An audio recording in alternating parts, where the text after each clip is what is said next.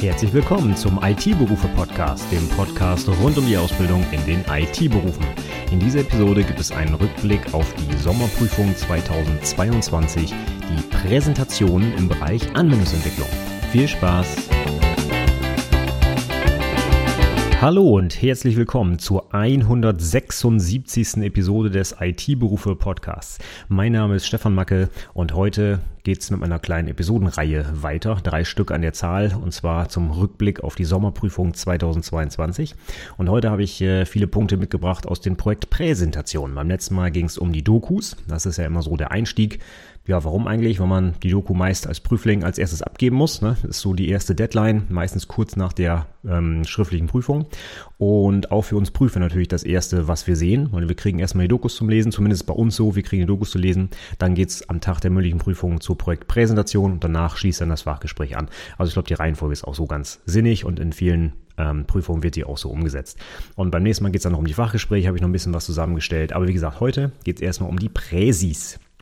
Und das ist aus meiner Sicht ein Prüfungsteil, habe ich glaube ich schon mehrfach gesagt, den du als Prüfling eigentlich auch komplett in deiner Hand hast, ne? weil du wirst von den Prüfern und Prüferinnen, so kenne ich das zumindest, nicht unterbrochen während deiner 15 Minuten, die du für die Präsi hast, sondern du kannst die ich sag's mal ganz blöd, bis zum Erbrechen üben, bis du sie perfekt drauf hast in 15 Minuten und hast ja alles in deiner Hand, genau wie bei der Projektdokumentation. Ne? Du schreibst die ja und kannst vielleicht nochmal Korrektur lesen lassen und äh, du hast alles in deiner Hand, was die Inhalte angeht. Und genauso ist es bei der Präsentation. Deswegen finde ich es immer so schade, wenn die Präsis dann irgendwie nicht so gut sind. Gut, genau wie bei den Dokus. Und deswegen mache ich ja heute die Episode hier.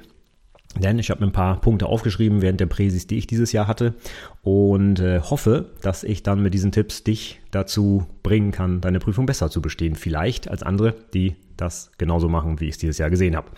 Ähm, vorweg nochmal, wie in den anderen Episoden auch, heute geht es um meine Meinung aus den Prüfungen, in denen ich beteiligt war. Es geht nicht darum, stellvertretend für alle IAK oder gar Prüfungsausschüsse in äh, Deutschland hier irgendwelche Meinungen zu verkünden, und das ist meine persönliche Einschätzung. Andere Prüfer, andere Prüferinnen sehen das vielleicht ein bisschen anders als ich. Ich glaube aber, dass wir eine sehr ähnliche Meinung haben. Ja? Gut. Ich gucke natürlich auch auf die Gestaltung der Folien und den Vortrag. Ne? Das ist ja die Präsentation, das ist eine eigene Prüfungsform, genau wie bei der Dokumentation ich auf die textuelle Gestaltung gucke, ne? wie der äh, Text gesetzt ist, ob es eine Kopf- und Fußzeile gibt und so weiter. Das gehört einfach mit dazu. Und bei der Präsentation genau das gleiche. Da gehört mit, gehört mit dazu eine Foliengestaltung, der Vortrag, die Gestik, die Mimik, ne? wie man spricht, das gehört alles dazu.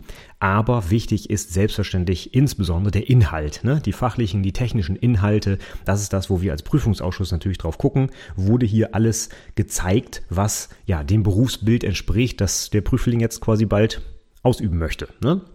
Das heißt, auch wenn man einen, weiß ich nicht, vielleicht ein bisschen Angst hat bei vor Vorträgen, man aufgeregt ist oder so, ne, das äh, ist alles okay, da können wir alle drüber hinwegsehen. Aber wenn das Projekt einfach Grütze ist, kein Inhalt drin ist, weiß ich nicht, die Wirtschaftlichkeit wird vergessen oder wie auch immer, dafür gibt's dann halt Punktabzug, ne. Gut, ich gucke halt auf alles, das heißt, meine Liste, die ich heute durchgehe, ne, sind sowohl Sachen vom Vortrag, aber auch fachliche und inhaltliche Sachen dabei. Das Gesamtbild muss passen. Ne? Und es gibt ja auch nur eine Note für die Präsentation. Es wird nicht unterteilt zwischen Fachlichkeit und Vortrag. Ähm, und alle diese Punkte müssen stimmen und zusammenpassen, um dann eine gute Note zu ergeben.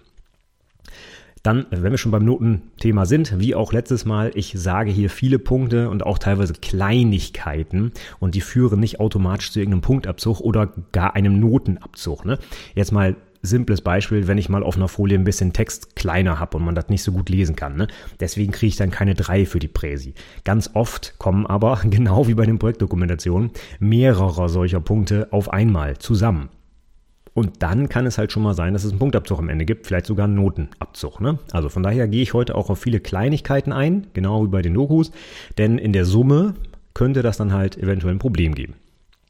Ja, und letzter Punkt, obwohl ich meine Beispiele hier natürlich für Anwendungsentwickler und Anwendungsentwicklerinnen heute zeige, weil ich nur diese Präsentation gesehen habe, weil ich nur diesen Beruf prüfe, glaube ich, dass wieder, genau wie bei den Dokus, ganz viele Inhalte eins zu eins in allen IT-Berufen relevant sind. Denn, wir werden das gleich auch sehen, Stichwort Foliengestaltung zum Beispiel, ähm, das hat jetzt nicht unbedingt was mit Anwendungsentwicklung zu tun, wenn man einfach Text zu klein macht, dass die Prüfer das nicht lesen können. Ne? Also von daher, äh, ich habe viele, viele Punkte wieder, die für alle IT-Berufe relevant sind. Und wenn du kein Anwendungsentwickler oder Anwendungsentwicklerin wirst, dann ja, äh, hör doch drüber hinweg über die Punkte, die spezifisch für diesen Beruf sind.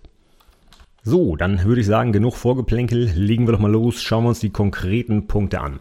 Und ich habe das heute in ein paar Bereiche unterteilt. Wir fangen an mit Foliengestaltung und Vortrag, dann kommen wir auf fehlende bzw. unnötige Inhalte, das ist auch ein Highlight von mir. Und dann habe ich am Ende noch ein bisschen Sonstiges. Und ganz zum Schluss gehe ich nochmal eine Liste durch mit möglichen Inhalten für eine Projektpräsentation. Einfach nur, dass du vielleicht nochmal siehst, was man da alles unterbringen kann in dieser kurzen Zeit mit wenigen oder viel Folien. Fangen wir aber vorne nochmal an. Foliengestaltung und Vortrag. Ich habe ein zentrales Problem bei Textfolien. Du hast vielleicht schon mal, wenn du meinen Blog verfolgst und auch hier mal in den Podcast reinhört, hörst, gemerkt, dass ich ein sehr visueller Präsentator bin und das auch von den Prüflingen erwarte, dass sie mir Dinge nicht in Textwüsten darstellen, sondern halt irgendwie visualisieren. Zum Beispiel mit einem Bild, mit einem Diagramm. Ne? Da haben wir in der Anwendungsentwicklung, ja, haben wir allein 14 UML-Diagrammtypen, die man unterbringen kann. ER-Modelle und ich weiß nicht was. Oder für Physis, ne? Netzwerkpläne und also weiß ich keine Ahnung, Router, Routing-Tabellen, was, was, was man da alle zeigen kann. Ne? Alles besser als irgendwas in Fließtext auf die Folie zu packen. Trotzdem gibt es immer noch Leute, die das nicht so machen und halt viel Text auf die Folie packen. Und wenn man das dann macht, dann würde ich doch wenigstens darum bitten, die Punkte, wenn man denn so diese guten alten Bullet Point Listen benutzt, ne, wenigstens die Punkte nach und nach einzublenden und nicht alle sofort sichtbar auf die Folie, nächste Folie, alle Punkte wieder sichtbar, nächste Folie und so weiter. Weil das ist mega schlecht für den Vortrag. Denn was passiert dann? Alle Punkte sind sichtbar. Ich als Prüfer werde mir die sofort alle durchlesen, weil äh, das hat jetzt auch gar nichts mit der Prüfung zu tun, sondern egal was für eine Präsentation ich zuschaue, ich kann immer schneller lesen, als der Präsentator, die Präsentatorin vorlesen kann. Ne? Ähm, das, das ist einfach so. Das heißt, ich werde automatisch da gucken, was denn da noch so kommt, ne? Und bin schon wieder abgelenkt, kann dem äh, Vortragenden da gar nicht mehr zuhören, weil ich lese ja gerade was anderes, als er erzählt und äh, alles schwierig. Also, das ist eine schlechte Idee. Stattdessen, wenn ich schon mit Punktlisten arbeite, bitte, während ich einen Punkt erkläre, diesen einen Punkt einblenden und dann erst den nächsten, wenn ich zum nächsten komme und nicht alles auf einmal. Und das ist, ne, das, das ist jetzt keine fancy Animation oder irgendwas. Da klicke ich einmal auf den Text oben in PowerPoint, wenn ich es denn damit erstelle, auf ich weiß, da gibt es eine separate Animation, glaube ich, einblenden oder irgendwas und dann macht er das automatisch mit einer Punktliste. Ne? Und für jeden Punkt muss ich einfach klicken. Und das äh, alleine macht schon so einen großen Unterschied, weil ich mich halt Punkt für Punkt auf die Aussage konzentrieren kann und nicht eben alles auf einmal sehe und schon vorweg lese, während der Prüfling noch vorträgt. Ne? Das ist immer blöd. So, dann, äh, ich habe einen separaten Artikel dazu geschrieben, warum ich diese Kopfzeile mit Seitenzahl und Datum und so komplett schwachsinnig finde. Nicht nur für die IHK-Präsentation, sondern grundsätzlich in allen Präsentationen. Aber das ist ein anderes Thema. Ich hatte dieses Mal aber jemanden, der äh, die Kopfzeile ähm, so klein gesetzt hat, dass man wirklich nichts mehr lesen kann. Also wirklich winzig klein. Ich weiß nicht, welche Schriftgröße, 5, 6 oder sowas. Die war auf jeden Fall von unserem Platz aus nicht mehr zu sehen, ähm, wo wir Prüfer und Prüferinnen saßen. Ähm, und das macht es für mich gleich doppelt schwachsinnig. Also einmal diese Seitenzahl sowieso Katastrophe, auch das Datum, ne, wer sich das nicht merken kann, Schwachsinn. Äh, mitlaufende Agenda noch ein anderes Thema. Das würde ich, würde ich mir alles sparen, um den Inhalt halt in den Fokus setzen zu können auf der Folie. Aber dann diese aus meiner Sicht unnötigen Inhalte auch noch so klein zu machen, dass man sie eh nicht lesen kann. Ne? Da stelle ich mir dann schon die Frage, so, was hat die Person sich dabei gedacht? Ähm, egal, ob's, ob ich es jetzt sinnvoll finde, eine Kopfzeit zu machen oder nicht, aber warum macht man einen Inhalt so klein, dass die Zuhörerinnen den nicht mehr sehen können? Das ist eigentlich die Kernfrage dahinter. Und das müsstest du dir auch stellen, diese Frage bei deinen Folien. Ist das alles, was ich hier drauf habe, auch gut lesbar und groß genug? Ne? So, dann habe ich auch nochmal einen separaten Artikel dafür geschrieben, warum ich Cliparts so grauselig finde, ja. Und dieses Mal hatten wir hier jemanden dabei, ich glaube, es war sogar in mehreren Präsentationen, ähm, wo der Ist-Zustand, also das Problem, was es aktuell im Unternehmen gibt, was dann zum Beispiel der Entwickler, die Entwicklerin da lösen wollte, nicht einfach mit echten Fotos das ist natürlich das Highlight. Ähm, besser, ähm, Moment, was soll ich sagen? Also ich, ich würde sowas immer mit echten Fotos darstellen. Wenn ich zum Beispiel ein Problem habe mit einer Excel-Tabelle, dann mache ich einen Screenshot oder wirklich ein Foto von der Excel-Tabelle und zeige das. So, das und das und das ist das Problem. Ja, dann kann sich das jeder sofort vorstellen. Die schlechtere Variante wäre, das textuell zu erklären. So, Stichpunktlisten, ne? Wir haben eine Excel-Datei, das ist fehleranfällig, la la la. Kann ich mir, ja, kann ich mir schon was darunter vorstellen, ist aber natürlich nicht konkret für dieses Projekt. Und das letzte, was ich jetzt hier nicht so gut finde, ist Cliparts dazu benutzen, diesen Ist-Zustand darzustellen. Weil das hat weder einen konkreten Bezug zu dem Projekt, ich sehe die Excel-Datei nicht, es ist auch nicht genau genug erklärt und es sind halt diese mega hässlichen, schlechten Cliparts, die bei mir einfach null irgendwie bewirken, außer ja, ich möchte jetzt nicht sagen Brechreiz, das wäre hart, aber äh, also ich, ich finde es schon so, ganz gruselig. Ne? Und ich finde das immer so traurig, weil die Prüflinge könnten einfach mit, mit einem Tastendruck, im wahrsten Sinne des Wortes, auf der Tastatur, ne, Druck, die macht einen Screenshot von zum Beispiel der Excel-Datei, die man ablösen will, ne? und schwupp ab in die Präsentation und fertig. Warum muss ich dafür eine Punktliste machen oder eben noch schlimmer diese Cliparts? Also, boah, ich kann das nicht nachvollziehen, weil das macht die Präsentation so generisch. Ne? Weil diese Clipart kann natürlich auch jeder andere benutzen in seiner Präsentation. Und wenn ich die dann zum dritten Mal sehe, dann weiß ich hier, okay, die Leute geben sich einfach keine Mühe. Und das ist so der, der Hintergrund, was ich finde dabei. Ne? Wenn ich so den erstbesten Clipart, den PowerPoint mir anbietet, für, ich weiß nicht, Computer nehme, dann ist die Chance, dass ich das in mehreren Präsentationen als Prüfer, Prüferin sehe, sehr, sehr hoch. Und das sagt mir dann, ja, da hat sich halt jemand keine Mühe gegeben, sondern einfach das Erstbeste genommen, aber nicht drüber nachgedacht, wie man die, den Inhalt bestmöglich für das Publikum transportieren kann. Und da wäre es vielleicht einfach so, wenn es um mein konkretes Projekt aus meiner Firma geht, dass ich da vielleicht einfach mal ein Bild reinmache von genau diesem Problem und nicht irgendein generisches Clipart-Ding. So, und wenn wir schon beim Stichwort generisch sind und austauschbar und ja, nicht von anderen Präsis zu unterscheiden. Also alles das, was ich eigentlich nicht haben will in meiner Projektpräsentation, ja.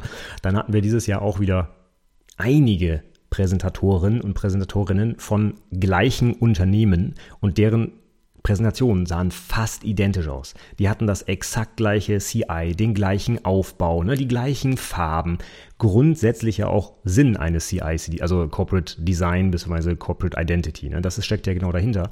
Aber ich möchte dir nochmal verdeutlichen, dass das komplett Banane ist. Denn was das für mich als Prüfer bedeutet, ich sehe fünfmal die gleiche Präsentation. Jetzt mal ganz hart gesagt. Ja? Ich habe das gleiche Layout, die gleichen Farben, den exakt gleichen Aufbau sogar, ne? mit den gleichen Artefakten, mit alles identisch, obwohl die Projektthemen sogar natürlich unterschiedlich waren. Wir machen natürlich nicht dasselbe Projekt, das ist ganz klar. Ne? Aber für mich wirkt es so, als wäre das alles das gleiche und alles ein Einheitsbrei. So, und wenn ich diesen Einheitsbrei sehe, wie soll da einer eine 1 kriegen, einer eine 3, einer eine 4, die unterscheiden sich ja so gut wie gar nicht. Ne? Das heißt, es ist ganz, ganz schwer, da einen Unterschied zu sehen und eben wenn ich das mal aus Sicht des Prüflings formuliere, im Gedächtnis zu bleiben. Diese Präsentationen sind austauschbar und beliebig. Und warum will ich, dass ich als Prüfling austauschbar und beliebig bin? Ich glaube, das möchte ich nicht. Ich möchte im Gedächtnis bleiben.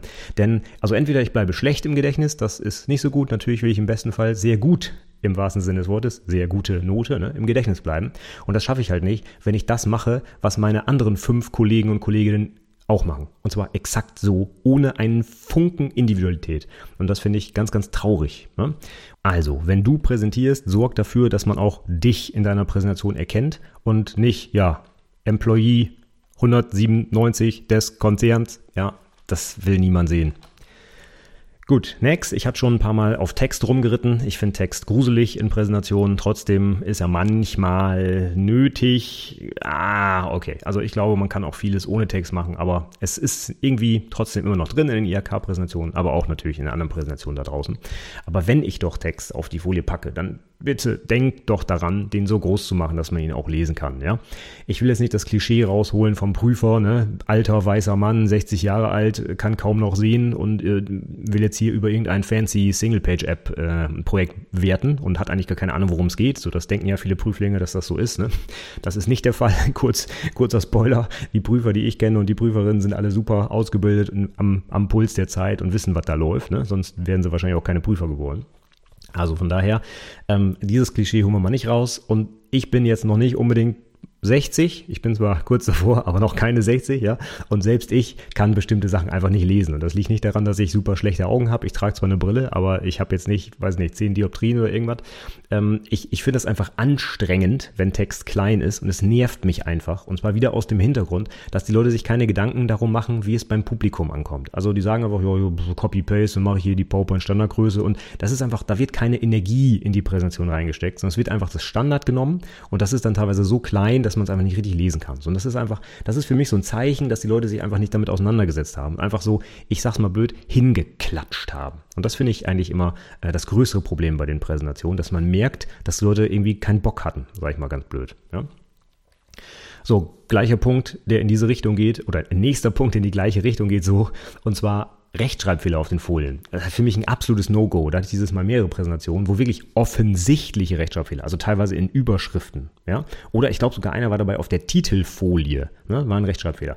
Und da denke ich mir, das, das kann doch nicht wahr sein, weil, also das ist ja eine Doku zu lesen mit 50 Seiten, ne. Gut, da hat vielleicht nicht jeder Ausbilder, jede Ausbilderin Lust drauf, aber sich so eine Präsi für 15 Minuten anzugucken, ne, wo, wenn man es so macht, wie ich sage, möglichst wenig Text sogar noch draufsteht, da wird man in der Lage sein, solche Fehler zu sehen und auch zu beheben, bevor man das vor einem Prüfungsausschuss vorstellt, glaube ich. Also das muss einfach nicht sein. Und das ist wieder so ein Hinweis darauf, ja, also Ah, wie soll ich das sagen? Also Fehler können jedem passieren, das ist keine Frage. Kann, kann mir auch passieren, dass ich da irgendwo einen Buchstabendreher drin habe oder sonst was. Ne? Aber ich meine, wenn ich das mit PowerPoint mache, ganz ehrlich, da ist eine Rechtschreibprüfung drin. Also das Ding wird schon rot unterschlängelt.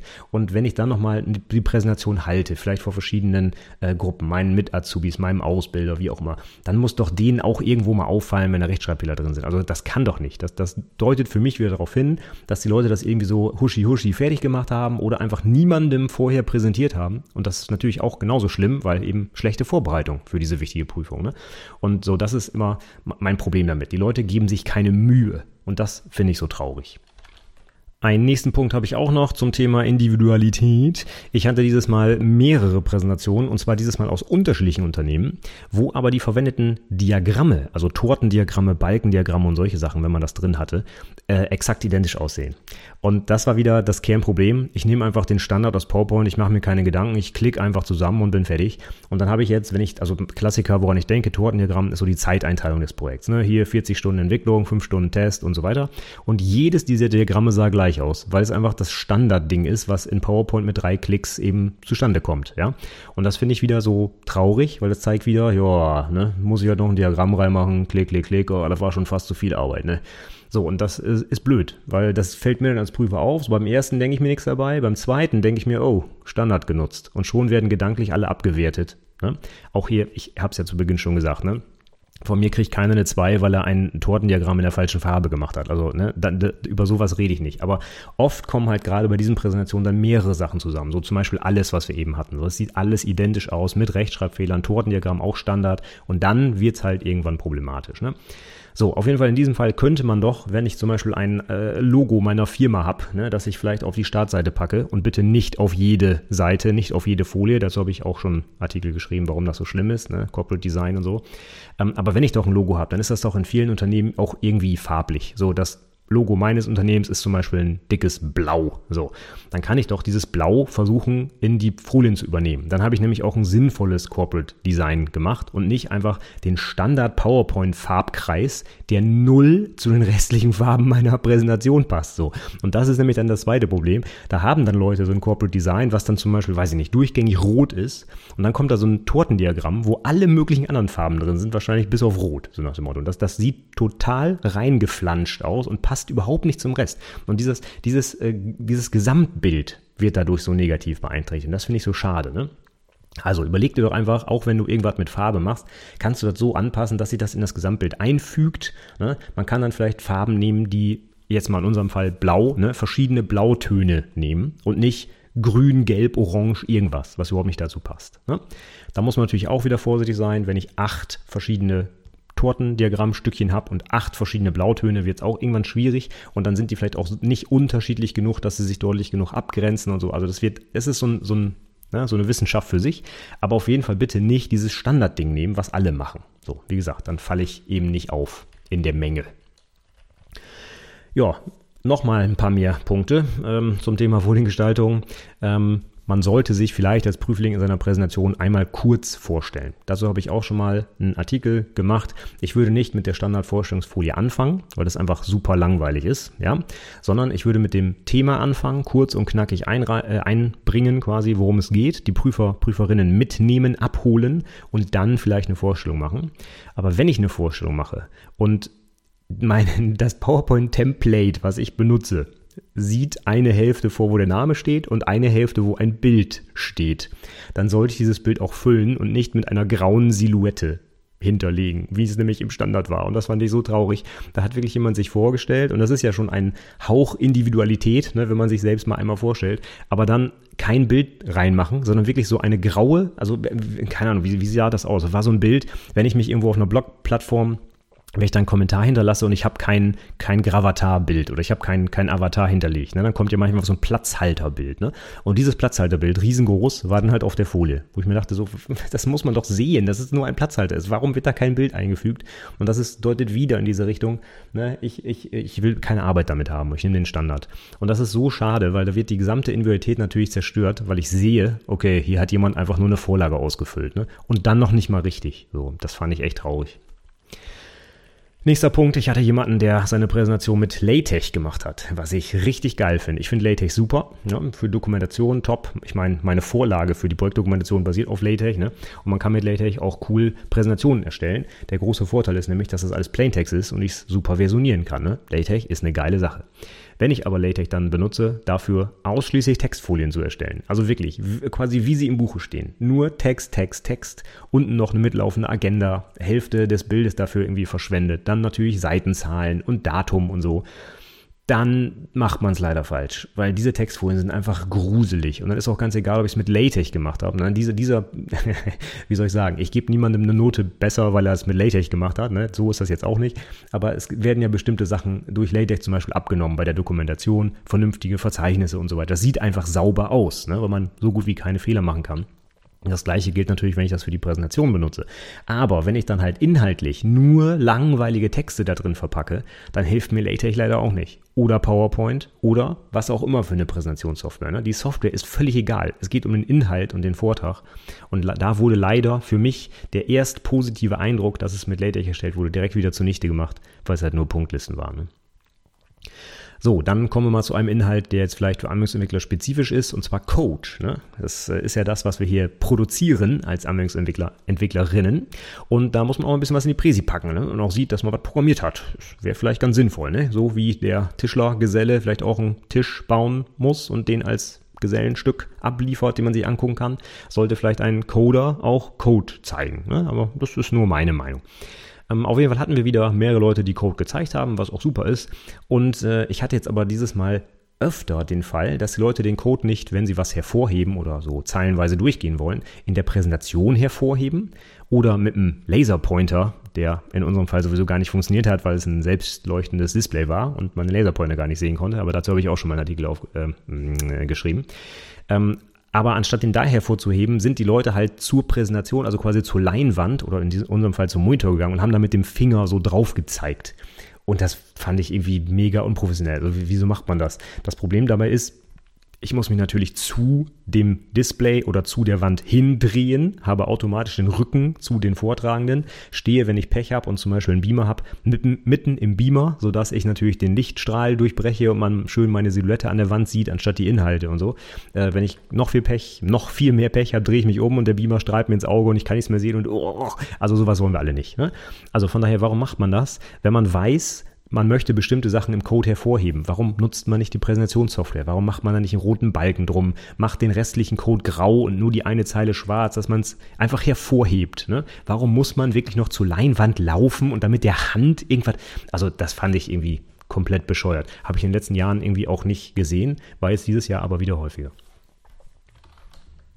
Gut, dann habe ich noch einen etwas allgemeineren Punkt und zwar ähm, also anders. Ich habe ein konkretes Beispiel, ich nenne das erstmal und dann komme ich wieder zu dem allgemeinen Punkt, den ich so blöd finde. Und zwar hat ein Prüfling die Vorstellung des Unternehmens, was auch so ein bisschen eine Art Pflichtbestandteil in Präsis ist, ne? einmal den Prüfling vorstellen, einmal das Unternehmen vorstellen, ähm, anstatt das einfach vorzustellen, erstmal kommentiert mit, hier habe ich anstatt des klassischen Bildes mal eines unserer Azubis genommen, um das Unternehmen vorzustellen. Also ich weiß nicht, was das klassische Bild ist. Ich vermute ein Bild des Hauses, ja, des Bürogebäudes oder der Fabrik oder was auch immer. Viele haben irgendwie ein Luftbild, wenn man so ein riesen Firmengelände hat oder so.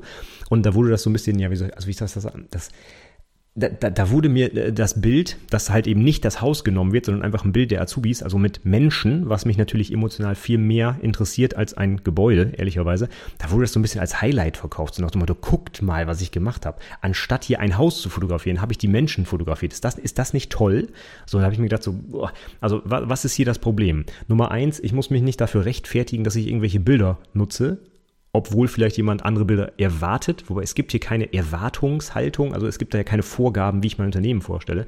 Also das ist das eine so, wenn ich ein Bild aussuche, dann habe ich dafür guten, einen, einen guten Grund, ne? Und dann, dann muss ich ja nicht, muss ich mich dafür ja nicht rechtfertigen irgendwie, ne? Das, das finde ich schon mal irgendwie komisch. Und auf der anderen Seite finde ich es deswegen seltsam, weil es so ein bisschen das Gefühl hat von, hey, ich, ich erkläre euch mal den Witz, den ich euch gerade erzählt habe. So nach dem Motto, guckt mal, ich erkläre euch hier diese Folie und so auf so einer Metaebene, warum ich dieses Bild genommen habe. Nämlich, damit ich euch toll davon überzeugen kann. Und das ist irgendwie komplett dämlich, weil ich, ich habe meine Präsentation und wenn ich ein Bild nutze, um was zu visualisieren, dann wird das Publikum das schon verstehen. Ja? Wenn ich dem jetzt erklären muss, warum ich ein Bild verwendet habe, ganz ehrlich, dann ist es das falsche Bild. Ne? Das sehe ich auch ganz oft in Prüfungsleistungen, jetzt gar nicht in der IHK, sondern in der Hochschule zum Beispiel, dass Leute zu Themen Bilder verwenden, die einfach irgendwie überhaupt nicht dazu passen, wo man erstmal siebenmal um die Ecke denken muss und dann findet man raus, oh, das ist aber eine schlechte Analogie. Ja? Also solche Sachen, dann bin ich natürlich gezwungen, das zu erklären, weil es einfach niemand rafft. Ne? Aber das zeigt eigentlich, dass ich mir zu wenig Gedanken über das Bild gemacht habe. Ne? Wieder mal so erstes Google-Suchergebnis genommen und also die, die völligen Klischees wäre ja sowas wie, oh, da hatte ich eine tolle Projektidee und für die Idee nehme ich dann eine Glühbirne. Ja, so, oh, cool. So, das ist so das, wo ich als allererstes drauf komme. Ne? Und da, das zeigt mir dann wieder so, okay, versucht Bilder zu nutzen, aber irgendwie schlecht gelöst und das wäre für mich eher ein Punkt Abzug, als äh, das positiv zu werden. Aber auf der anderen Seite, wenn ich halt dreimal um die Ecke denke, Idee, okay, das könnte eine Glühbirne sein, ah, das macht aber jeder, also mache ich lieber die Steckdose an, der die Glühbirne hängt und dann nehme ich das Elektrizitätswerk. So, und dann nehme ich, ich hatte eine Idee und zeige ein Elektrizitätswerk. So, und da da kein Mensch drauf kommt, muss ich jetzt erstmal erklären, wie ich da drauf gekommen bin. Und schon verplemper ich einfach wertvolle Zeit dafür zu erklären, warum ich ein Bild benutzt habe, anstatt einfach eins zu nehmen, was jeder versteht. So, das, also das sind meine zwei Probleme damit, dass man das kommentiert, was man dort sieht. Ne? Ich, ich sehe es ja schon. Ich, ich muss das nicht erklärt haben. Ne? Also, das ist so der Hintergrund. Also, wenn du in deiner Präsentation Bilder benutzt, um irgendwie eine Reaktion zu erzeugen, so was Unerwartetes oder so ein, vielleicht auch Humor, ne, etwas Witziges reinbaust, ne, dann bitte, bitte, bitte erklär dem Prüfungsausschuss nicht, dass sie jetzt lachen müssen, so nach dem Motto, ne, sondern das machen die entweder oder auch nicht, ja, aber du musst das nicht erklären. Okay, so, wenn wir schon beim Thema Medieneinsatz sind, ne, wir hatten dieses Mal jemand, ich hatte es gerade schon, ne, dass jemand an die Leinwand geht und da dann seinen Code so mit dem Finger zeigt und so in die ähnliche Richtung geht jetzt der nächste Punkt. Ich hatte jemanden, der seine Architektur, seine Anwendung an die Tafel gezeichnet hat. Jetzt mal äh, unabhängig davon, dass man nicht davon ausgehen kann, dass jeder Prüfungsraum eine Tafel hat, ne, dann würde ich das auf jeden Fall in die Präsi packen. Also ganz allgemeiner Tipp von mir, pack alles, was du zeigen willst, in die Präsi. Verlass dich nicht auf irgendwas anderes. Es muss kein Whiteboard, keine Tafel, noch nicht mal einen Beamer geben in dem Raum, wo du präsentierst. Vielleicht hast du einen Monitor, kannst deinen Laserpointer nicht nutzen. Das heißt, mach einfach alles, was du machst, was du zeigen willst, inhaltlich, Hervorhebung, alles Mögliche in die Präsi. Und verlass dich nicht auf ein zweites Medium. Das ist so das Erste, weil es könnte sein, dass gar keine Tafel da ist. Und was machst du dann? Ne? Erzählst du das einfach ohne Visualisierung? Ja, das ist ganz schlecht. Ähm, das ist das eine. Und das andere ist, ähm, dass es einfach unnötig ist, das Medium zu wechseln. Also vielleicht hast du mal irgendwo gelernt, je mehr Medienwechsel, desto besser. So nach dem Motto, ja, dann nehme ich die Leute ja mehr mit. Ne? Dann wechsle ich von der Tafel zum Whiteboard, zum irgendwas. Das musst du nicht. Zumindest nicht bei einer 15-minütigen Präsentation. Das ist vielleicht was anderes, wenn du eine 90-minütige Vorlesung hältst und die Leute aktivieren willst, weil die nach 10 Minuten aus dem Fenster gucken. Dann mag das sein. Aber bei einer 15-minütigen Präsentation bin ich der Meinung, musst du nicht noch 37 Medien einsetzen. Ja? Das führt nämlich eher dazu, dass dir wertvolle Zeit verloren geht, weil du musst jetzt mal ganz doof überlegen, du musst zur Tafel rüberlaufen, du musst die Kreide nehmen, du musst was aufzeichnen, du musst da vielleicht Text reinschreiben, dann machst du noch einen Fehler, dann musst du das wegwischen, etc. So ein bisschen wie bei der Live-Demo, ne? Wenn das gut gemacht ist, coole Sache, wenn irgendwas schief läuft, hast du ein Problem, weil du dann entweder die Zeit überziehst, du bist viel zu schnell, ähm, du stehst mit dem Rücken zum Publikum, weil du dann an die Tafel malst. Das sind alles Punkte, da kann so viel schief gehen und aus meiner Sicht bietet es überhaupt keinen Mehrwert. Deswegen würde ich dir dringend davon abraten, sowas zu machen. Mach einfach eine Präsi, da muss alles drin sein, dann äh, musst du dich nicht darauf verlassen, dass irgendetwas, was du nicht in deiner Kontrolle hast, funktioniert. Das würde ich mir bei dem ganzen Stress, den die Prüfung eh schon macht, äh, sparen, ehrlich gesagt.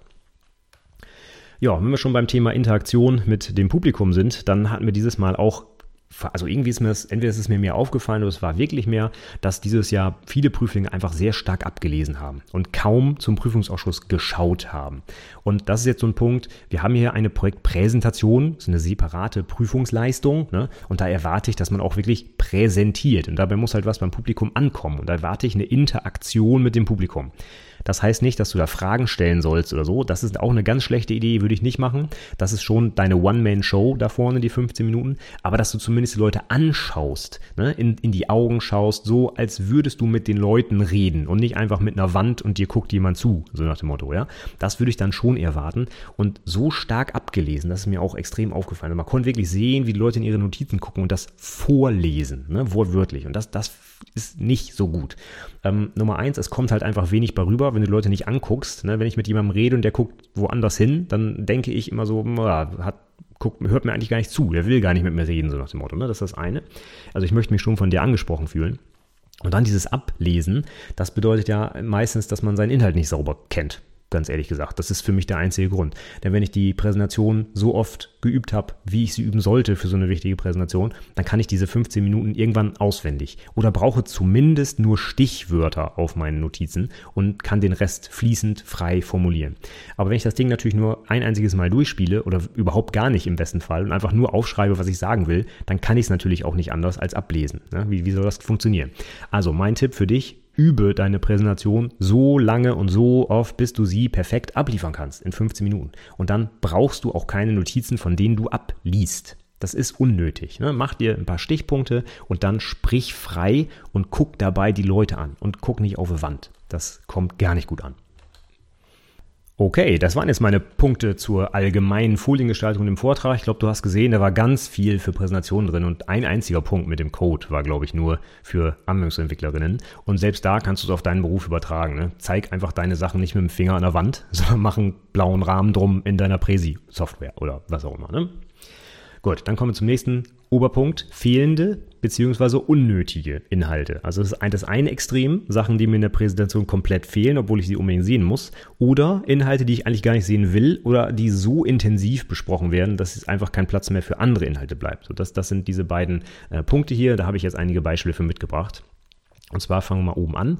Ähm, ich habe wirklich ganz, ganz oft dieses Jahr ähm, in der Präsentation Artefakte nicht gesehen, die die Prüflinge in der Doku drin hatten. Und das finde ich immer ganz, ganz traurig. Denn halt dir einmal vor Augen, Doku und Präsi sind zwei unterschiedliche Prüfungsteile. Die haben auch nichts miteinander zu tun. Das kann sogar sein, dass die Prüfer, die deine Doku gelesen haben, ähm, nein, das, das ist jetzt nicht so. Also die Leute, die Doku lesen, dass sie nicht deine Präse sehen, ist eher unwahrscheinlich. Aber andersherum, es wird Prüfer und Prüferinnen sehr wahrscheinlich geben, die deine Doku nicht gelesen haben und nur deine Präsentation sehen. Ne?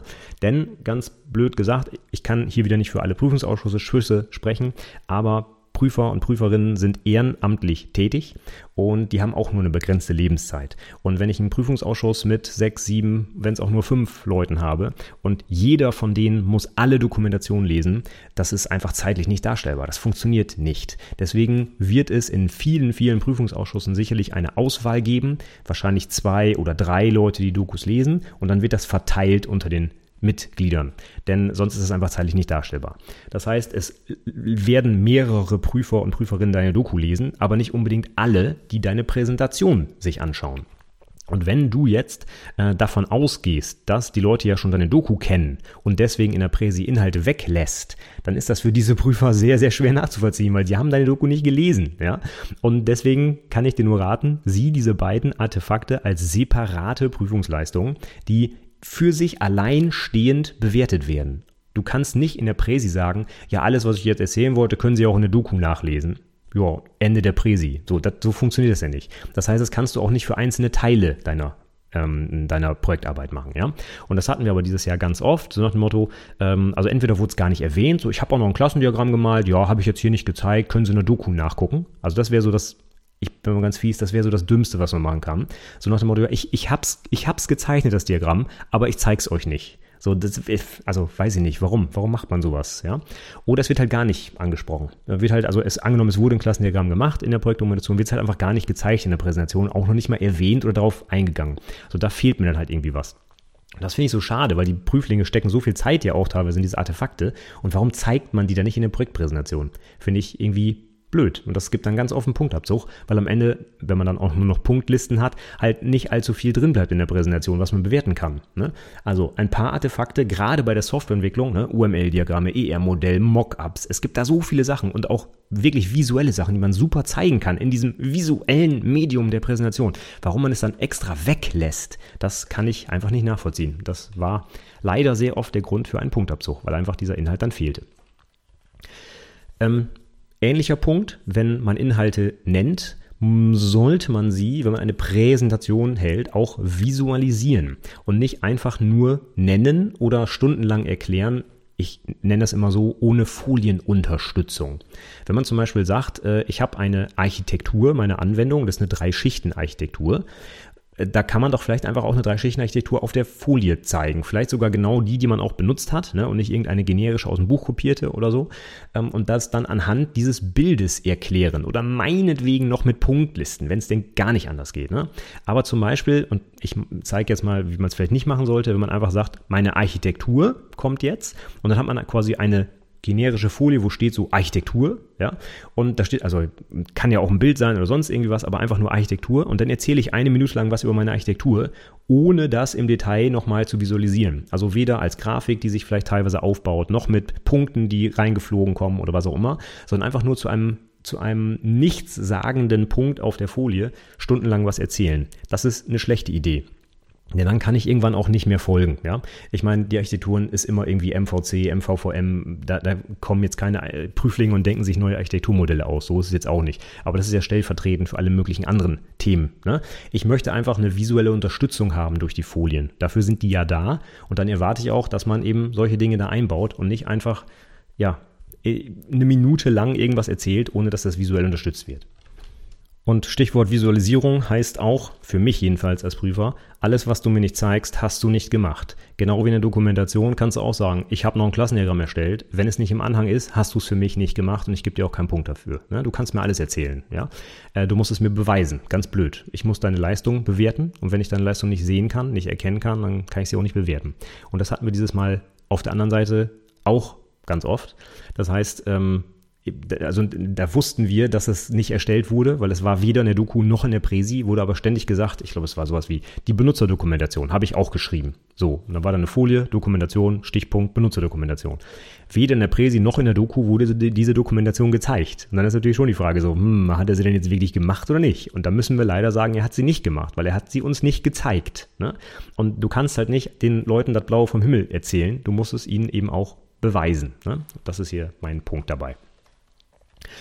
So, dann haben wir, ähm, wir haben ja fehlende oder unnötige Inhalte. So, das waren jetzt die fehlenden Inhalte. Ich glaube, jetzt gehen wir oft äh, zu unnötigen, jetzt, gehen wir zu unnötigen Inhalten über. So.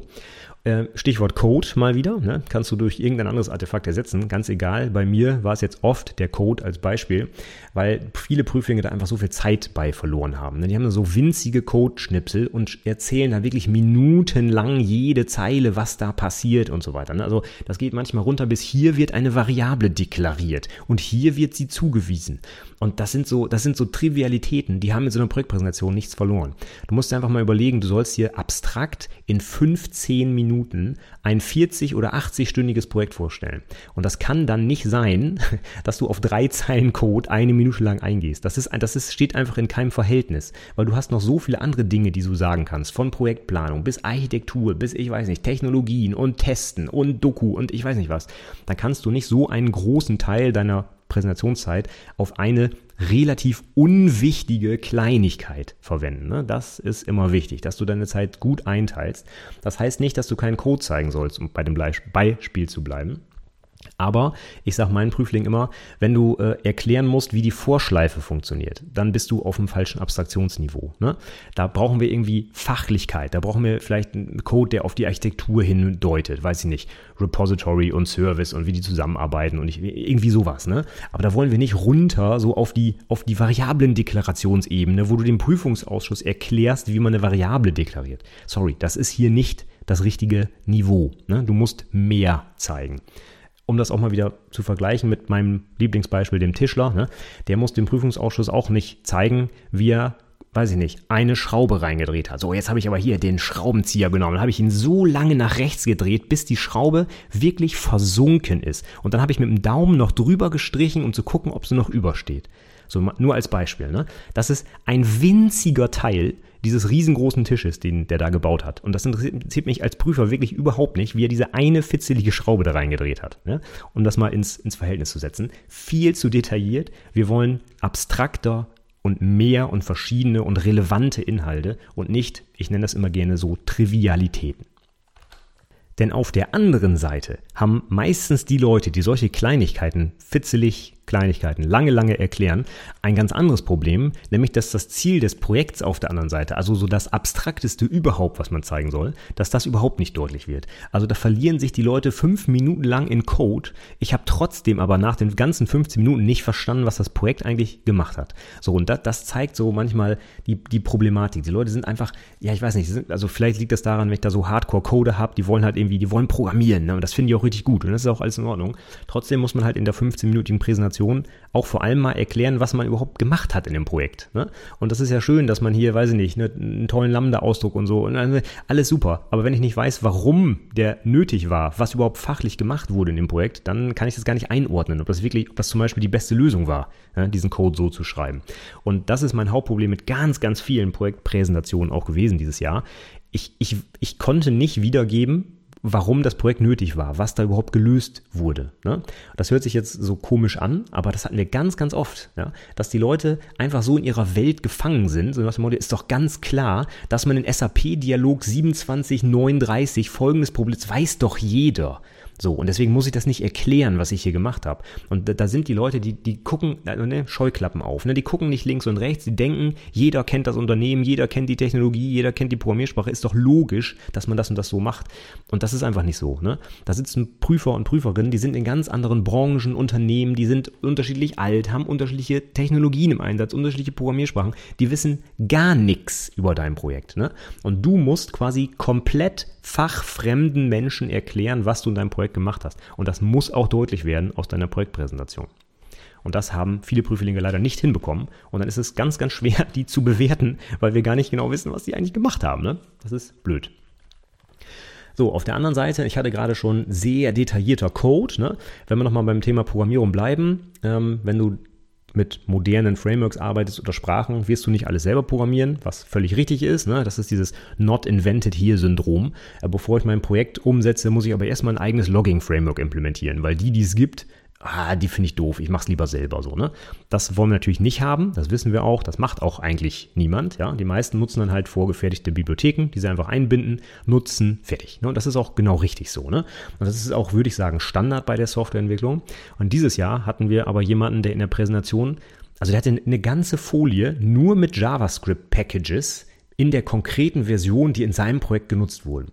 Da könnte man, wenn er die zwei Sekunden offen hat und weitergeht, vielleicht noch drüber hinwegsehen und sagen, okay, der ist halt sehr detailverliebt. Aber nein, das war dann so eine Folie, die für ein, zwei Minuten offen war, wo dann wirklich jedes Package durchgesprochen wurde, was die Aufgabe ist, welche Versionsnummer, also wirklich auch mit vorgelesen. So, ich habe hier Tralala Package in Version 1.4 benutzt. Das nächste hm, in Version 2.7.1. Und ne, die habe ich dann alle na gut, das war JavaScript, ich weiß nicht, was man da nutzt, äh, Node.js oder was auch immer. Nee, NPM ist, glaube ich, der Package Manager. Ne? Das habe ich dann da eingebunden, da habe ich die NPM-Datei geschrieben und bla und blub. Und das war so irrelevant und fitzelig und klein. Das, das ist einfach keine Leistung. So, ne? Da, damit hat er so viel wertvolle Projekt, Präsentationszeit vergeudet. Ne? Mit solchen Trivialitäten. Ähm, es ist jedem klar, wenn ich heute ein JavaScript-Projekt programmiere, werde ich da gefühlt 700 irgendwelcher Packages installieren müssen, damit es überhaupt läuft, so, damit ich überhaupt was sehen kann. So, ne? Und das muss ich einem Prüfungsausschuss nicht so in, in dieser Detailtiefe erklären. Natürlich kann ich sagen, ich habe nicht alles selbst entwickelt, sondern mit NPM mir Pakete nachinstalliert. So, wie lange hat das gedauert? Fünf Sekunden, damit kann ich leben. Aber nicht zwei Minuten von 15 alle Packages durchexerzieren, die man benutzt hat. Das ist einfach verschenkte Lebenszeit, wollte ich schon sagen, vor allem Prüfungszeit. Ne? Ja, und dann nächster Punkt, äh, auch in die Richtung unnötiger Inhalte geht, wenn man Technologien einsetzt, wie zum Beispiel REST, ne, was auch cool ist, oder zum Beispiel Kafka. Wir hatten auch jemanden, der Kafka eingesetzt hat äh, für Messaging. Kafka ist zwar gar nicht unbedingt fürs Messaging nur gedacht, sondern hat noch was anderes. Aber es ist jetzt egal. Auf jeden Fall, äh, Inhalt war dann der Präsentation eine Erklärung, was überhaupt Kafka ist. Oder zum Beispiel Kubernetes wurde auch eingesetzt. Und das habe ich beim, ähm, bei den Projektdokumentationen auch schon gesagt. Bitte erkläre dem Prüfungsausschuss nicht, was eine bestimmte Technologie ist. Du kannst davon ausgehen, dass sie das schon selber wissen. Und wenn es eine super krasse neue Megatechnologie ist, die, die noch niemand anderes eingesetzt hat, dann erste Frage, die du dir stellen solltest, warum benutze ich die in meinem Projekt? Wenn ich mich selber vielleicht gar nicht damit auskenne und auch keinen kenne, der sich damit auskennt, das ist vielleicht eine schlechte Wahl, aber davon mal abgesehen, musst du mir nicht erklären, wie die Technik da funktioniert. Du sollst mir erklären, was du mit dieser Technik gemacht hast. Wenn du zum Beispiel Kafka nimmst, ne, wenn du es nicht kennst, Kafka ist so ein Messaging-Ding, ähm, was du für asynchronen Nachrichtenaustausch benutzen kannst, was aber auch Message Store ist. Das heißt, der persistiert auch und zwar verteilt die Nachrichten, sodass du sie auch im Nachhinein noch abrufen kannst. Ja? Und nicht quasi Fire and Forget mäßig. So, und Kafka ist jetzt so ein Ding, was irgendwie jeder einsetzt, weil es halt irgendwie cool ist. So, ne? Das Problem bei diesen coolen Technologien ist meistens, dass die Prüflinge nicht so richtig verstanden haben, was sie eigentlich machen. Und das äh, ist dann immer ganz schlecht, hatte ich schon bei den Projektdokumentationen erklärt. Aber in diesem Fall, selbst wenn du Kafka eingesetzt hättest, müsstest du mir nicht auf drei Folien erklären, wie Kafka funktioniert, weil das ist für mein Verständnis deines Projekts irrelevant. Was dann reichen würde, wäre vielleicht eine Folie, wo deine Technologien draufstehen und ein Logo, was auf der Folie steht, ist vielleicht das Kafka-Logo. Und dann kannst du meinetwegen in einem Satz sagen, ja, und Kafka habe ich als Messaging-Middleware eingesetzt. So.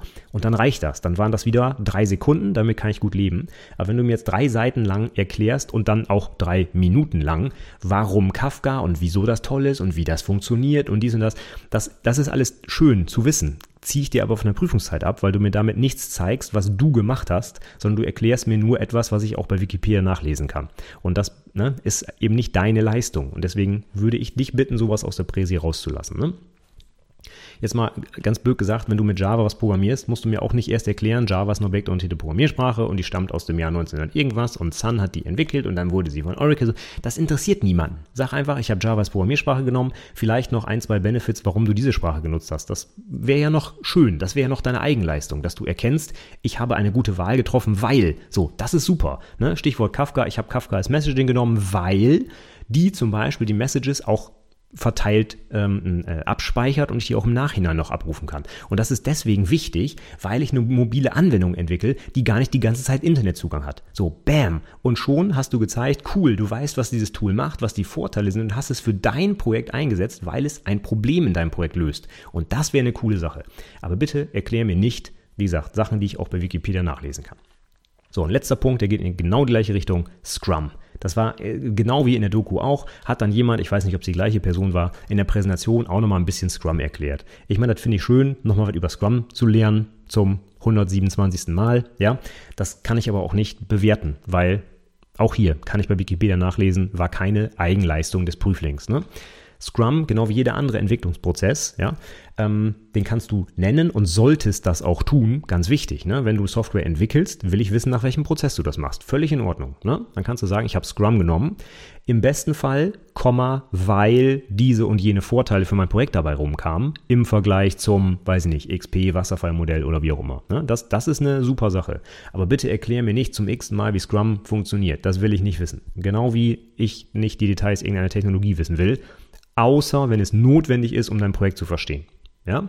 Wenn du also irgendeinen super fancy Entwicklungsprozess nutzt, den ihr euch selber ausgedacht habt, in Klammern, warum man das machen sollte, weiß ich nicht, aber angenommen, ihr hättet es gemacht, dann kannst du mir bitte die Unterschiede zu einem anderen Prozess, den ich vielleicht kenne, erklären oder warum genau dieser Prozess es unbedingt sein musste, weil er so tolle Vorteile hat, weil, ich weiß nicht, was, okay. Aber selbst dann reichen vielleicht zwei, drei Sätze und dann kann ich dich im Fachgespräch meinetwegen noch fragen, aber verballer bitte nicht deine wertvolle, super kurze Präsentationszeit, um mir Sachen zu erklären, die ich eh schon weiß ne, und die keine Relevanz für dein Projekt haben. Okay, das war der Oberpunkt fehlende bzw. unnötige Inhalte. Ich hoffe, du weißt jetzt, was ich allgemein damit meine. Jetzt kommen wir zum letzten Punkt und zwar Sonstiges.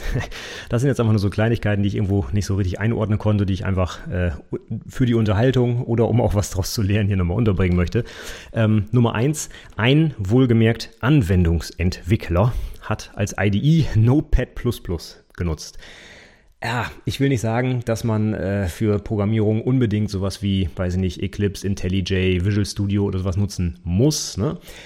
Aber es ist schon seltsam, wenn ich mit einem Texteditor Software entwickle. Also ich bin ganz ehrlich, Notepad ist ein guter Editor, ja, aber warum man den benutzt, anstatt einfach eine vernünftige IDE für die Programmiersprache, die man einsetzt, ich meine, immerhin möchte man damit Geld verdienen. Ich meine, das ist der, das ist der Job, ne, den man später ausübt. Und ich vergleiche es wieder mit einem Tischler. Wenn der Tischler sich den billigsten Hammer aus dem Baumarkt kauft, ne, anstatt einen vernünftigen, der sauber in der Hand liegt, der nicht kaputt geht, der allen Sicherheitsanforderungen äh, äh, entspricht, warum sollte er das machen? Das ist doch dumm. Ich, ich arbeite den ganzen Tag immer mit diesem Programm. Warum mache ich mir dann das Leben schwer, indem ich ein ja, indem ich ein Programm benutze, was dafür eigentlich gar nicht gedacht ist. So, das kann ich irgendwie nicht nachvollziehen. So, das, das heißt nicht, dass es jetzt eine schlechte Prüfung war oder so, aber ich fand es einfach seltsam. So, weil, wieso man absichtlich mit einem Texteditor entwickelt, anstatt mit einer vernünftigen IDE, kann ich nicht nachvollziehen. Sehe ich einfach nicht. Aber es deutet vielleicht sogar noch darauf hin, dass das Unternehmen kein Geld in die Hand nehmen will. So, hier ladet da halt irgendeinen Kram runter, der möglichst kostenlos ist, damit wir hier keine Kosten für vernünftige äh, äh Software ausgeben müssen, mit der du dann produktiver arbeiten kannst. Du teurer Entwickler. So, das weiß ich nicht. Fand ich komisch. Dann, ähm, so als wären wir in den 80ern, hatte ein Projekt einen Deployment-Prozess, der daraus bestand, per FTP-Verbindung Dateien auf den Server zu kopieren. ich hatte eigentlich gedacht, wir sind im Jahr 2022 schon weiter. Stichwort Continuous Integration, Continuous Deployment und so weiter. Aber nein, auch äh, in diesem Jahr werden immer noch Softwareprodukte per FTP-Upload deployed. Da habe ich mir gedacht, Wahnsinn, dass es das noch gibt. Ja? Weil ich meine, was passiert dann in der Zeit? Gibt es eine Downtime? Was passiert mit den Benutzern währenddessen? Läuft das einfach so weiter oder was? Also, also was passiert, wenn Dateien überschrieben werden oder gelöscht wurden aus Versehen? Oder also das, das ist ja alles nicht berücksichtigt. Wahnsinn, dass es sowas noch gibt, ja. Also es zeigt mir immer wieder, das ist auch äh, der Grund, warum, oder mit ein Grund, warum ich so gerne IHK-Prüfer bin, was in anderen Unternehmen noch läuft. Und wenn ich mir manchmal denke, boah, das könnten wir auch besser machen, und ich gucke mir dann andere Unternehmen an und die arbeiten echt noch mit der Hand auf dem Server quasi, heftig. Also äh, ja, Wahnsinn. Ähm, Gut, da kann jetzt der Prüfer nichts für. Ne? Das war jetzt das Unternehmen. Er kann jetzt nicht im Rahmen seiner 80 Stunden oder 70 Stunden waren es bei mir dieses Jahr ja noch äh, in den meisten Fällen, dann noch irgendwie eine CI-Pipeline aufsetzen. Ne? Logisch, das ist mir auch klar, aber interessant, äh, ja, einfach interessant zu sehen, wie äh, altmodisch in Anführungszeichen in einigen Unternehmen noch entwickelt wird. Spannend. So, was ich dieses Jahr auch komisch fand, wir hatten mehrere Prüflinge, die den Prüfungsausschuss geduzt haben. So, hey, moin, ihr, so nach dem Motto. Und äh, ja, du hast ja gerade gefragt, so und so im Fachgespräch auch. Ganz komisch. Also es ist irgendwie äh, eine, eine Form von Respekt, gerade in so einer Situation, wo man geprüft wird und es um einen Berufsabschluss geht, dass man die Leute, die ja meistens auch älter sind als der Prüfling. Natürlich gibt es auch mal Umschüler, die ein bisschen älter sind, aber im Normalfall sind die Prüfer und Prüferinnen älter als die Prüflinge. Und da ist es ja schon eine Frage des Respekts, diese Menschen erstmal zu siezen. Wenn sie einem dann das Du anbieten, ist ja super. Und vielleicht gibt es auch Prüfungsausschüsse, die das super locker sehen, mit allen per Du sind. Und dann ist das auch völlig okay, wenn alle einverstanden sind. Aber ich finde das schon ein bisschen komisch, wenn ich bin, ich bin jetzt mal wirklich ganz fies, wenn ein dahergelaufener Prüfling mich einfach duzt, obwohl ich gerade darüber entscheide, ob er seinen Beruf ausüben kann oder nicht. Das finde ich irgendwie unpassend. Ne? Ich fühle mich da jetzt nicht angegriffen oder so und bitte wieder nicht falsch verstehen. Ich würde dem deswegen keine Note abziehen oder auch nur einen Punkt von seiner Prüfungsleistung, weil das hat nichts damit zu tun. Ne? Ähm, es ist aber einfach irgendwie für diese Situation un unpassend. Also das, das finde ich irgendwie so, da kommt ein, ja, ein, keine Wertschätzung rüber, so ein mangelnder Respekt und das finde ich schade, weil das ist immerhin eine wichtige Situation, die, die in der der Prüfling da ist, und da kann man irgendwie mit einem gewissen Respekt rangehen. Das ist meine persönliche Meinung. Ne? Wie gesagt, andere sehen das vielleicht ganz anders und sagen, jo moin, ne, alles gut. Das kann man alle machen. Ähm, wenn der Prüfungsausschuss so drauf ist, ne, ist das ja auch in Ordnung. Aber von sich aus erstmal so zu duzen, finde ich unpassend. Bin ich ganz ehrlich. Vielleicht bin ich da auch ein bisschen altmodisch und eingerostet. Aber ich finde, das, äh, weiß nicht, das gehört sich einfach nicht. Das ist meine persönliche Meinung. So, Stichwort äh, Technikprobleme ist das nächste. Wenn man eine exklusive Hardware nutzt, wie zum Beispiel ein MacBook, ja, oder irgendwie einen ganz außergewöhnlichen Laptop, an dem kein HDMI-Anschluss dran ist, dann sollte man sich vielleicht im Jahr 2022 einen Adapter mitnehmen, weil gefühlt alle Monitore oder Beamer in den Prüfungsstätten mit HDMI anzusprechen sind. Und nicht mit, was auch immer es noch so gibt, ne? DVI, VGA, DisplayPort, keine Ahnung. Also wenn du keine Ahnung hast, auf was für einem Gerät du deine Präsentation vorträgst, dann informier dich bitte vorher und nehmen, wenn du einen sehr seltsamen Anschluss nur hast, bitte unbedingt irgendeine Form von Adapter für HDMI mit. Ja? Oder, wenn du diese Episode ein paar Jahre später hörst, was auch immer dann der Standard ist. ja?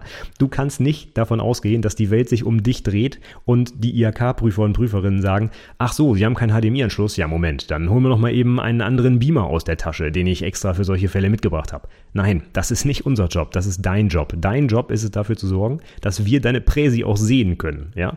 Und wenn du nur so seltsame Anschlüsse hast, dann ist es dein Job dafür zu sorgen, einen Adapter mitzubringen. Ganz einfach. Und ganz allgemeiner Tipp, informier dich bitte vorher, was dir zur Verfügung steht. Du kannst nicht davon ausgehen, dass Beamer, Leinwand, Flipchart, was auch immer in dem Raum da für dich quasi schon aufbereitet stehen. So, ne? Also im Zweifel nimmst du alles bitte mit, was du brauchst für die Präsentation. Oder, das wäre die schlauere Lösung, du rufst einfach mal an und fragst mal, wo wäre ich denn geprüft und was muss ich da mitbringen und welche Anschlüsse gibt es da und für die ganz, ganz Schlauen, die nehmen dann trotzdem noch einen zweiten Beamer mit, falls der da vor Ort mal versagt. Ne? Das wäre halt ja auch möglich und dann stehst du da. Also, kümmer dich darum, dass du deine Präsi halten kannst und mach es nicht zur Aufgabe der Prüfer und Prüferinnen, dir alles zur Verfügung zu stellen, weil das ist nicht der Job dieser Menschen. Gut, nächster Punkt. Ein Prüfling hat einen Programmablaufplan erstellt, anstatt ein vernünftiges UML-Diagramm äh, UML zu nutzen. Jetzt ist ein Programmablaufplan auch ein vernünftiges Diagramm, ne, solange man sich keine selber ausdenkt. Das hatten wir im Podcast über die Projektdokumentation. Aber wenn man im Jahr 2022 ist, warum nutzt man dann eine Technologie, die wirklich so alt ist und inzwischen eigentlich auch abgelöst durch irgendwelche anderen Diagrammformen? Also Programmablaufplan, ja, ich weiß, das wird immer noch in den IHK-Prüfungen manchmal abgefragt. Ähm, meine konkrete Empfehlung ist, sowas nie zu nutzen, sondern immer Pseudocode. Dazu habe ich schon mal einen Artikel geschrieben.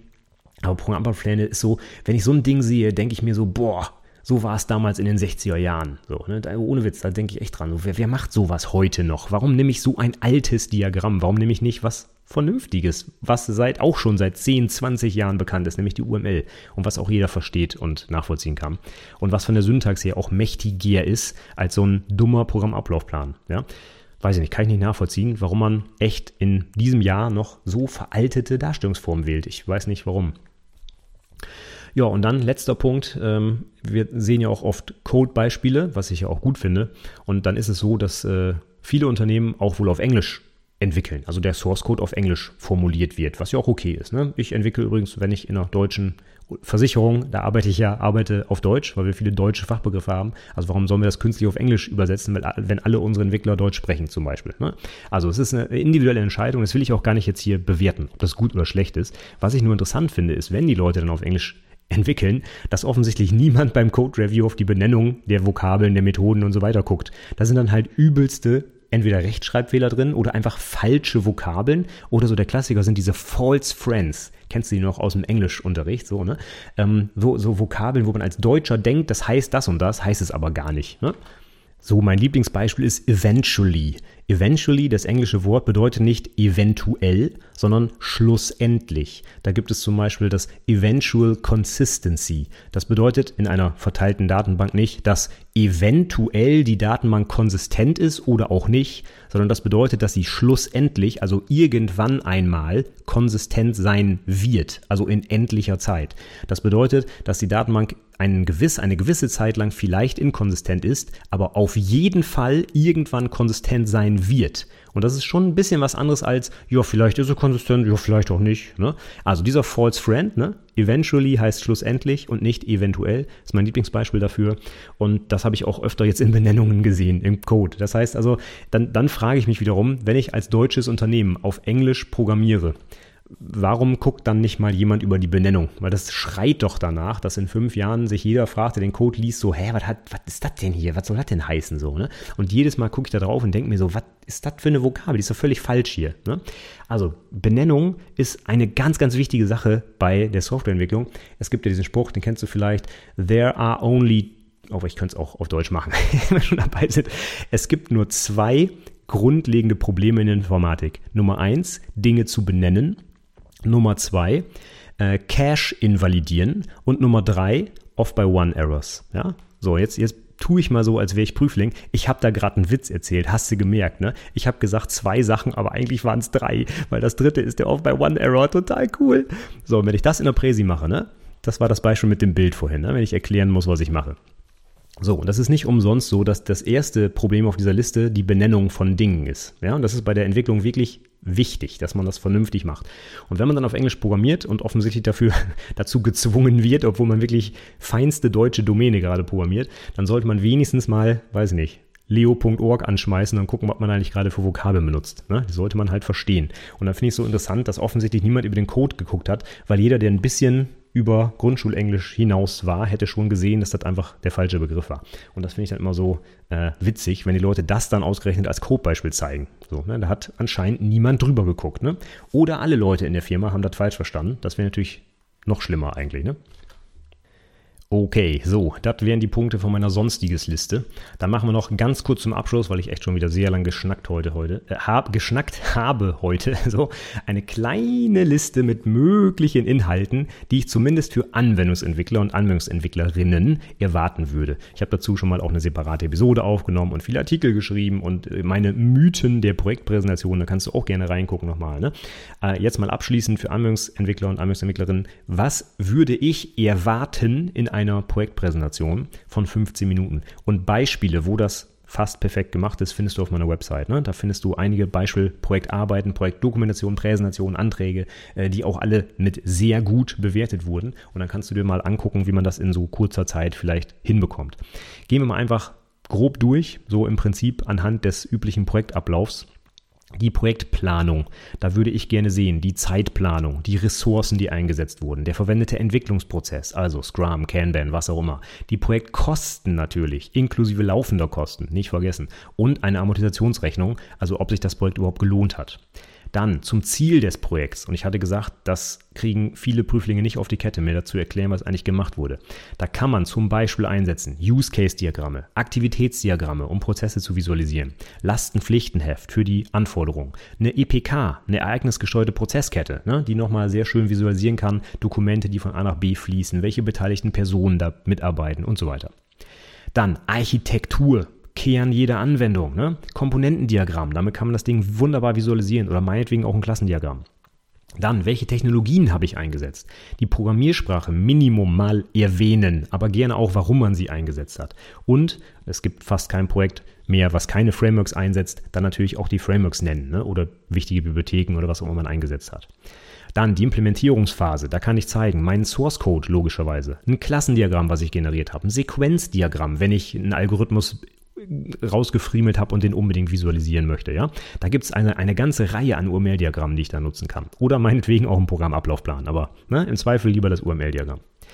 Dann zur Datenmodellierung. Da kann ich ein Entity Relationship Model machen, ein Tabellenmodell, wenn ich eine relationale Datenbank habe. Ne?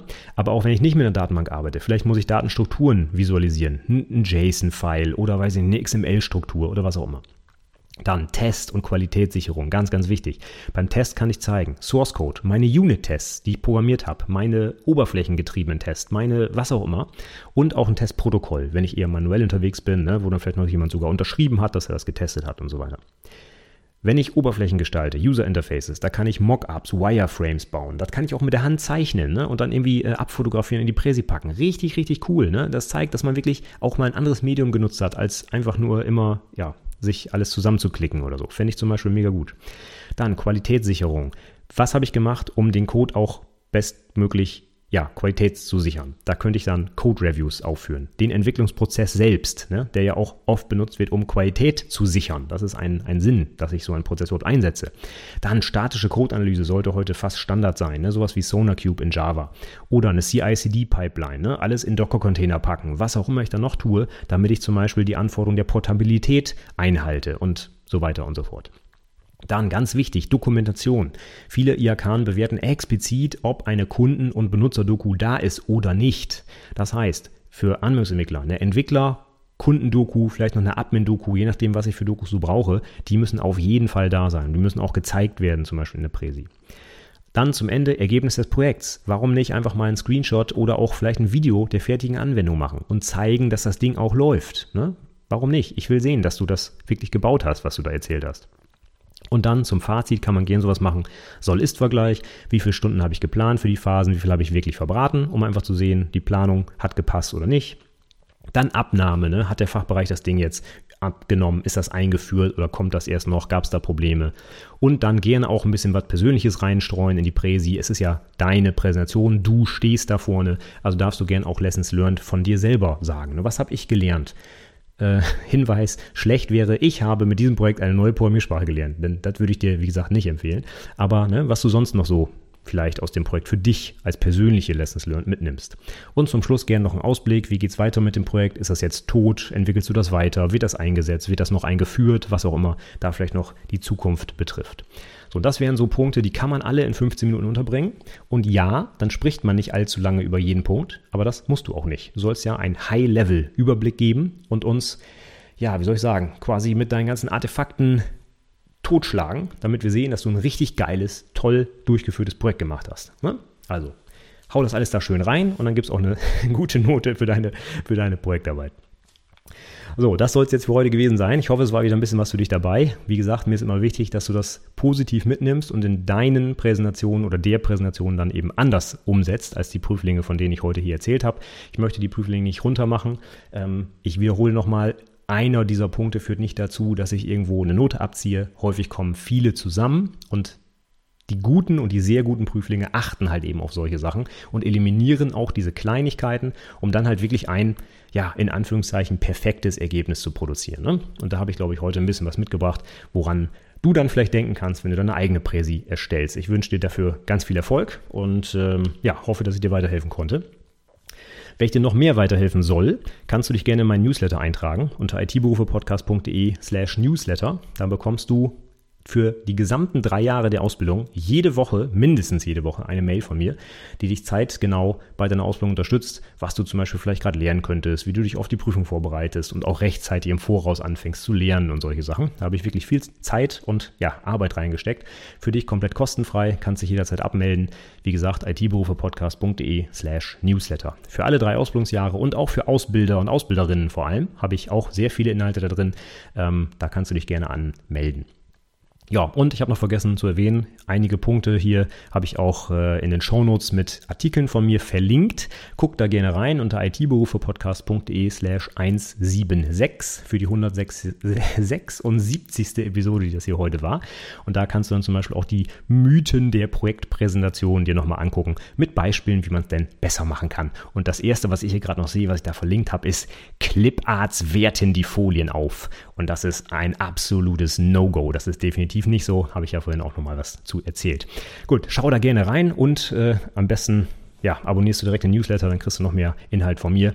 Ich sage danke, dass du mir heute so lange zugehört hast. Wir hören uns beim nächsten Mal wieder. Dann geht es um die Fachgespräche. Und äh, ja, in diesem Sinne, in diesem Sinne, danke fürs Zuhören. Bis zum nächsten Mal. Tschüss.